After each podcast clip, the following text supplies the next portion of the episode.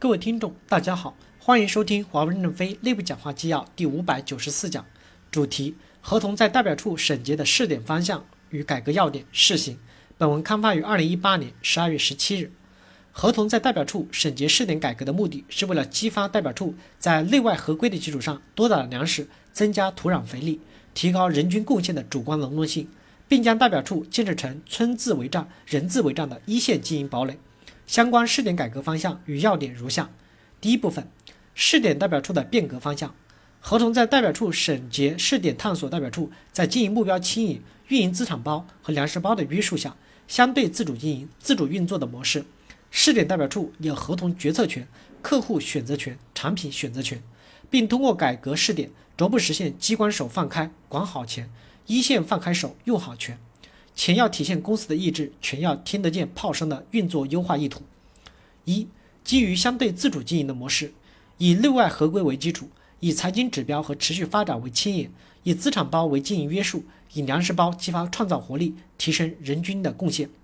二、形成相对自主运作的模式，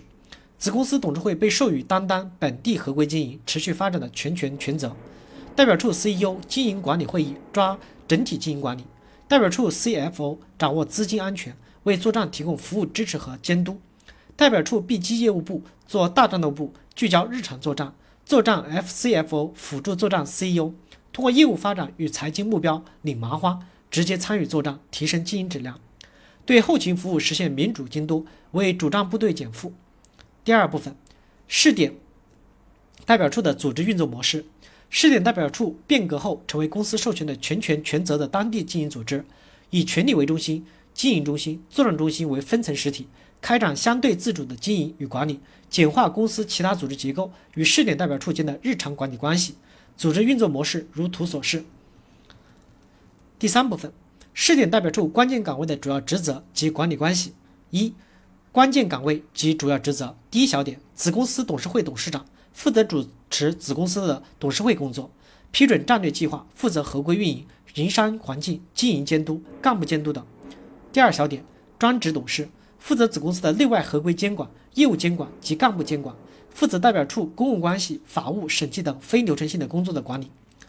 第三小点，代表处的 CEO 在子公司董事会的授权下，负责当地的整体经营与管理，组织制定和落实战略计划。协同代表处几个作战部的业务管理，提升客户满意度；负责代表处组织设计和建设、人才管理、考核与激励。代表处的 CEO 的抓手是干部管理、组织建设和代表处的 CEO 的经营管理会议。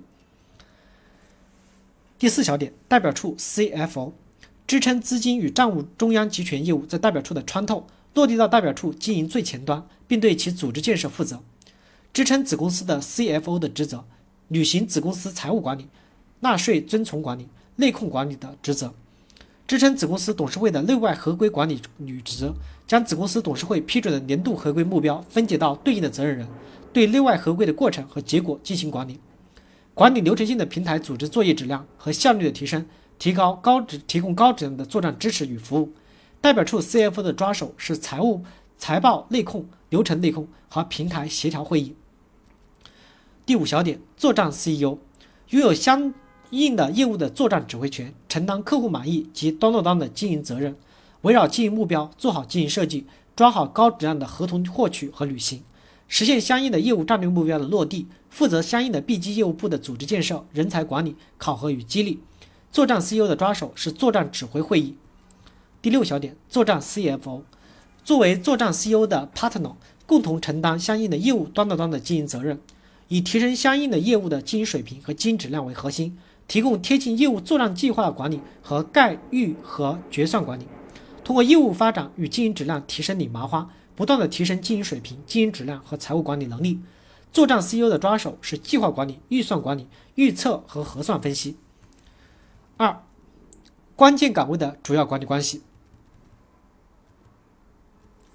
感谢大家的收听，敬请期待下一讲内容。